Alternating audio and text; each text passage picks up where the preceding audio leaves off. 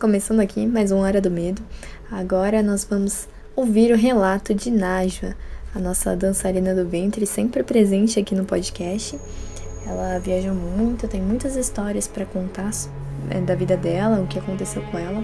Essa história aconteceu com ela e a gente tem indícios de que foi um vampiro ou outra coisa. A gente não tem certeza. Bom, conta aí pra gente, Najwa, essa história. Então, é, eu sempre li muito e nunca cheguei, nunca cheguei a uma conclusão, porque tipo assim, eu gosto de ler. O que aconteceu foi o seguinte, eu lia muito, gostava muito, mas aí cada biografia falava uma coisa, cada literatura falava uma coisa. Parei de ler e comecei a sentir o que, hum. que era a coisa, entendeu? Eu senti, eu falei, eu quero, sou médium, quero receber informações espirituais do que é esse troço aí, como é que reage, porque escrever tem a parte científica, mas tem muitas, é, a pessoa divaga muito, cada livro tem, tem uma raiz, tem muito tempo. Aliás, eu tenho muito Aí você lê para você poder falar uma coisa embasada, mas não, não é, o negócio não é leitura, é, é, sentir. As coisas que são de verdade não estão escritas nos livros, entendeu? Porque não há uma explicação real. Então eu parei de ler. Parei de ler. Tem explicações psicológicas para isso. Eu não sei. Aí fui pra Paulínia fazer um show, o cara não tinha Waze, no Waze, não tinha nada dessas coisas, a gente ia na, na raça mesmo, né? O 7, Era o guiazinho. Era o né? guiazinho, abria lá, marcava as ruazinhas próximas. Aí enfiou eu e mais quatro mulheres dentro do carro, com os candelabros, tudo, bora pra Paulínia fazer o show, né? Aí no meio do caminho erramos, tinha retorno e acabou escurecendo. E aí a gente começou a rodar, chegamos dentro da cidade, ninguém sabia onde era a festa. E a gente tinha passado já umas três vezes na porta do cemitério e não achava a porra da rua que tinha que, que era o salão de festa do casamento da mulher lá, né? Aí eu passei a primeira vez, passei a segunda, tinha um palhozinho, aqueles palhozinho redondinho. Falei, gente de Deus. Não, já era o quadradinho, já era o quadradinho. Aí as meninas falaram, gente, eu não tô mais aguentando andar dentro desse carro aqui. É, tira essa põe, põe uma mala dessa, aperta lá no porta-mala, porque tá difícil da gente continuar aqui, candelabro todo. Aí eu, na maior inocência do mundo, parei assim perto do cemitério, do lado do cemitério, falei, é, cemitério de interior, pequenininho, não tem nada, né?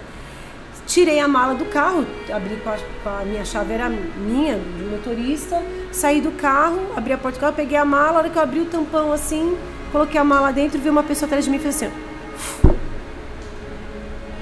Olhei assim, você não quer ajuda? Mano, de onde você criou? Me dá porra. Hum. Falei, mas da onde que ele saiu? Porque, tipo, tem um muro alto. Eu tinha, a hora que eu saí do carro, que eu olhei, não tinha nada. De onde que ele veio tão rápido? Da onde para perto do carro? Como era bonito. De, de terno. Brancão, assim, sabe? Cabelo preto pra trás. Falei, meu. Fiquei até com vergonha, sabe, do cara, assim, de perguntar. Nem olhei muito, né? Falei, não, não, tá tudo bem, não precisa de ajuda, não. Aí eu falei, pergunto ou não pergunto pra ele, né? Aonde que é o lugar. Nisso que eu, eu entrei dentro do carro para pegar o endereço, que estava no papelzinho para mostrar, porque eu já nem lembrava mais o nome do salão, lembrava o nome da rua, que eu estava com o nome da rua na cabeça. A hora que eu virei as coisas, o cara estava atrás de mim. Não sei como é que ele veio tão rápido assim, de enfiar a mão no carro. Eu falei, sabe onde é esse salão? Ele falou assim, olha, essa rua aqui fica ali atrás, se você quiser eu posso levar você. Eu falei, não, não tinha lugar para ele também no carro. Tinha duas atrás, mais mala e mais uma na frente. Ele falou, é, mas é fácil de achar. Você vira aqui à direita, vira à esquerda, vai encontrar isso aquilo, você vai achar. Mas você vai passar aqui de novo. Falei, eu passar de novo aqui? É, você vai passar de novo. A gente vai se falar de novo. Meu, o olho dele branco, assim, olhando pra cara dele, assim, comecei meio que dar um siricuti, começou a dar um vucu-vucu na cabeça, entrei no carro, fui. Olhei pelo retrovisor, o cara tava assim com a mão. Olhei pro outro retrovisor, cadê o cara? Olhei pelo de fora, o cara tava com a mão, olhei pra lá, cadê o cara? Aí eu falei, gente, vocês não vão acreditar. Tinha um cara lá fora perguntando pra mim se ele queria ajuda onde elas. As meninas, que cara? Porque a gente tava aqui conversando dentro do carro, a gente não viu nada. Não escutou? Tinha quatro mulheres, era eu e mais três. Falei, não, gente, vocês estão me fazendo de besta, vocês estão brincando comigo. Falei, não é possível. Falei, tinha um cara ali, pediu pra pegar a mala, ele ainda veio atrás de mim, ainda peguei dentro do carro pra pegar o endereço. Falei, mas quando você entrou dentro do carro pra colocar a mão pra pegar o endereço, a gente achou que você queria checar o nome da rua aqui perto, ver alguma coisa, porque não tinha ninguém com você lá. Aí eu falei, tinha, gente. Tinha. Gente, aí foi um vucu-vucu, porque eu falei, meu, o cara falou que eu vou voltar lá. O cara falou que eu vou voltar lá, que eu vou voltar lá, que eu vou voltar lá. Aquilo ficou na minha cabeça. E o lugar era exatamente onde ele falou, só que a gente já tinha passado umas quatro vezes em frente e não tinha visto. Não tinha cabimento aquilo, não tinha cabimento. Aí fizemos show, aquilo na minha cabeça, aquilo na minha cabeça. Eu falei, meu, Como é que esse cara falou que, vai, que eu vou voltar a ver ele? Mano, na volta do show, uma e meia da manhã, uma e meia da manhã, a gente voltando pela avenida, passa pelo cemitério, o que que acontece? Passamos num buraco e estoura o pneu do carro. Eu ia a pé pra casa. Aí eu falei, pronto, aqui, cidadezinha pequena, não tem nada, em frente do cemitério. Aí eu peguei e falei, agora o que a gente vai ter que fazer? Vai ter que chamar a polícia, chamar alguém, porque eu não sei pra onde correr. O carro bateu, que a roda entortou, que não tinha nem como andar com o carro mais. Não tinha nem como seguir 10 metros pra frente, a direção entortou assim, porque a roda entortou. Liguei pro seguro, o seguro falou, ó, mais próximo tem Campinas. O guincho mais próximo pra poder guinchar vocês. Falei, agora, vou ficar aqui na porta desse cemitério, uma e meia da manhã, essa roda desse jeito, não tinha só comércio, do outro lado tudo fechado. Aí, meu filho, chamei o guincho que vinha de Campinas, que é uma cidade do lado, que dá uma meia hora, mais ou menos, pra poder guinchar o carro e a gente voltar pra São Paulo. Todo mundo dormiu e eu esperando conseguia dormir. Quando deu umas 2h15, mais ou menos, a menina dormindo dentro do carro, eu escuto assim no vidro do carro. Meu, eu não conseguia olhar pro lado. Eu não conseguia olhar pro lado. Porque eu tava tão nervosa, tão nervosa, porque, tipo assim, elas não acreditaram que o cara tava ali. Banco já. Não, né? eu tava já beliscando o mordendo. banco, literalmente. Mordendo o volante. O cara, peguei, olhei assim, ele falou assim com a boca pra mim: Eu não falei que você ia voltar aqui? Eu não falei que a gente ia se ver de novo? Meu, e eu olhava pro carro assim, todo mundo dormindo de roncar e ninguém acordava. Nenhuma filha da puta acordava naquela hora pra, pra mostrar o homem que eu tinha visto, pra mostrar que ele tava ali. Aí eu peguei, abri um pouquinho assim do vidro e falei, então, o senhor mora onde? Ele falou, por que você quer saber onde eu moro? Eu moro onde não mora ninguém. Eu falei, meu Nossa Deus senhora, eu moro onde não mora E ninguém. eu sou espírita, já comecei a chamar São Jorge, comecei a chamar tudo santo, fechei o vidro e ele olhava pra mim assim, ele falou, vem aqui fora. Não tenha medo de mim, não vou te fazer mal.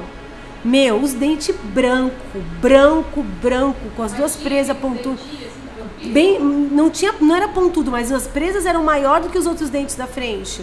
A presa era mais, mais maiorzinha assim, né? Eu falei, meu Deus do céu. Ele falou, eu te esperei tanto tempo pra te encontrar, agora você não quer sair aqui? Você não vai me dar a honra da sua presença do meu lado? Não. Calma que eu vou escutar, que eu vou, que eu vou falar pra vocês porque que eu descobri que é esse cara, que depois eu fui descobrir. Aí eu falei, não, eu não vou sair, não posso sair as minhas torcidas, mas elas não vão acordar. Falei, como é que sabe que elas vão acordar? Porque eu não quero que elas acordem. Ops. Meu, deram alguma coisa.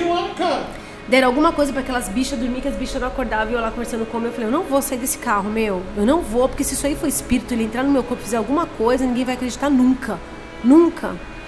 E comecei a rezar, comecei a rezar pra São Jorge, comecei a chamar Deus, Nosso Senhor, comecei a rezar, rezar, rezar. Ele virava assim pra mim e falava assim, pode rezar pra quem você quiser, porque eu não tô nem, nem em cima e não tô lá embaixo, não tenho dono, ninguém me controla. Mano, eu- como é que ele sabia que eu tava lá falando sozinha? Eu tava rezando e tipo, o negócio não ia embora, não ia embora, não ia embora, não ia embora.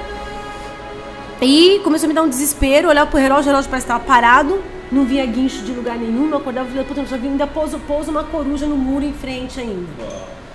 Falei, meu, falei, que merda é essa? E ele ficou parado lá olhando, aí uma hora eu falei, meu, São Miguel Arcanjo, pelo amor de Deus, me salva. Foi a minha legião de São Miguel, porque eu já não sei mais quem chamar. Eu chamei São Miguel Arcanjo, o cara, ó, sumiu. Sumiu, sumiu. Eu olhei assim, pedi São Miguel, São Miguel, São Miguel. E eu tenho uns, uns terços no carro de Nossa Senhora. Segurei e falei, São Miguel, pelo amor de Deus, esse cara é um espírito do mal, ele quer, quer alguma coisa. Ó, quer alguma coisa e, e tipo assim. Arrepio, cara. Aí, tipo, sumiu. Só sei que, tipo assim, eu olhava, depois não via nada, não via mais ele.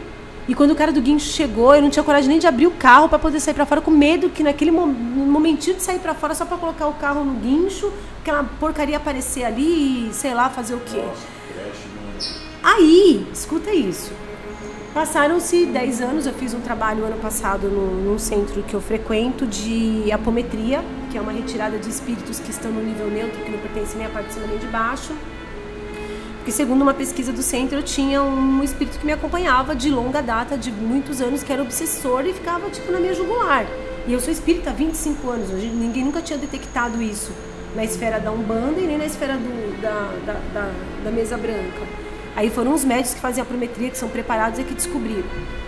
E aí, é, nessa sessão que foi feita para puxar ele, trazer ele para um resgate, para conversar com ele, levar ele para um lugar de aconselhamento, um lugar de ensinamento, ele, eu, a- os médicos foram falando dos lugares que eu passei, é, que, que eu tive as encarnações e que ele esteve comigo. Eu encarnei todas as vezes, ele encarnou duas vezes só. De todas as encarnações que a gente ficou junto, ele encarnou duas vezes. Aí quando. Várias encarnações. Várias encarnações, várias. E ele era obses- obsessor por mim. Não queria que eu casasse com ninguém, que eu ficasse com ninguém, que eu tinha que ser dele. E, tipo, eu tinha feito uma. Uma. Uma. Como é que fala? Eu fiquei doente uma época, fazia tratamento no Ambulim, lá no Hospital das Clínicas. Eu fiz uma. Não é retrospectiva, fiz uma regressão com os médicos de lá, porque eles queriam descobrir aonde estava esse problema na minha vida, por que, que eu tinha esse comportamento com a comida e tudo mais. E eles queriam saber se era alguma coisa do meu passado. E aí, nessa regressão, passou uma vida minha no Egito, entre tantas, né? é, que tinham pegado meu filho, tinham me matado, meu, meu, meu irmão era sacerdote, ele queria casar comigo, blá, blá, blá, blá. E eu fui falando, fiz várias, fiz umas três regressões, passei por três lugares, é, Inglaterra, é, Egito, é, um outro país da América Central que eu não lembro o nome, e, enfim, aí foram detectando que eu não sabia lidar com perdas. Aí, quando chegou no dia dessa retrospectiva, os médiums que foram fazer, os médiums que estavam preparados, não sabiam de nada dessa história. Nem a minha, a pessoa que é diretor, da diretora do centro, sabia dessa história também. O primeiro médium que começou a puxar ele, ver onde ele estava, contou as cenas iguaizinhas eu contei na, na, lá no hospital há 10 anos atrás. 10 anos atrás não, muito mais, 20 anos atrás, 96. 97, 98, da regressão. A outra foi para um país de colonização inglesa. A segunda que, que localizou ele. E aí foi nessa, nessa regressão que localizaram ele e que puxaram ele. A primeira coisa quando ele veio, que ele incorporou no médio, ele falou: Olha, eu tirei tudo que, eu, que você tinha de bom na sua vida, todas as oportunidades de bom que você tinha na sua vida, ele incorporado com o médium. Eu tirei, eu tirei família, eu tirei filho, porque você não vai casar com ninguém. Você não vai casar com ninguém, você não vai ficar com ninguém, porque eu não vou deixar. Não vou deixar você ter nada na sua vida que se relacione com outra pessoa, porque você é minha. E sabe aquele dia que você não quis falar comigo no cemitério? Mano, eu, não tinha contado nada pra ninguém ali. Falei, você não me deu o prazer da tua presença, você foi tão mendiga que você não quis nem conversar comigo. Vampiro é, Mas ele pode assumir né? várias formas, ele pode assumir várias formas, vampiro entendeu? Ele, ele, Tava ele- ali ele ela. assumiu uma forma vampírica, entendeu? Ali, mas ele podia assumir várias formas espi- espirituais, Era um assim. vampiro astral, né? Tava te sugando de alguma forma. De alguma forma. Meu, eu não acreditei naquilo, juro, eu juro por Deus. Eu falei, meu, juro, não tem como a pessoa. Se a pessoa que conhece da minha vida e sabe disso estivesse aqui do meu lado agora, eu não ia acreditar no que ela tá ouvindo. E ele falou, ele era um mago fudido, que tinha sete seguidores que ajudavam ele. Ele falou, vou te levar comigo. E eu era ligada a ele, ao, ao cajado dele, uma bola, uma pedra que ele tinha na ponta do cajado que ligava eu a ele. Like E quando ele se rebelava, eu ficava louca também, porque tipo, os meus pensamentos eram os meus pensamentos que ele controlava por ali, ele colocava os pensamentos na minha cabeça. Então, tipo assim, às vezes quando eu tinha algum relacionamento com alguém, eu já sabia tudo que ia acontecer, porque ele já manipulava e já apro- aprontava tudo pra frente. Vai acontecer assim, assim, assim, assado. Meu, dito e feito. Eu começava às vezes a namorar alguém, eu falava, é, meu, essa pessoa vai fazer isso, isso, isso. Parecia que eu tava, tipo assim, prevendo. Acontecia exatamente aquilo que ele planejava, que ele colocava na pedrinha que vinha pro meu pensamento. Ou seja, naquele dia na porta do cemitério, era ele que veio encontrar comigo. Você acredita nisso, cara? Lógico. Aí levaram ele embora, recolheram ele, levaram ele embora e que ele fique lá no lugar dele e nunca mais venha atravessar minha, minha, meu caminho, pelo amor de Deus. Ufa, isso que foi um conto de terror. Bom, o Hora do Medo vai ficando por aqui, mas tudo que a gente falar e algumas curiosidades a mais vai estar lá no arroba horadomedo.club, lá no Instagram. E o- todos os podcasts vão estar disponíveis lá no, no YouTube, Hora do Medo, para pessoas que não têm streamer ou que preferem essa plataforma, tá bom? A gente se vê no próximo podcast, Hora do Medo.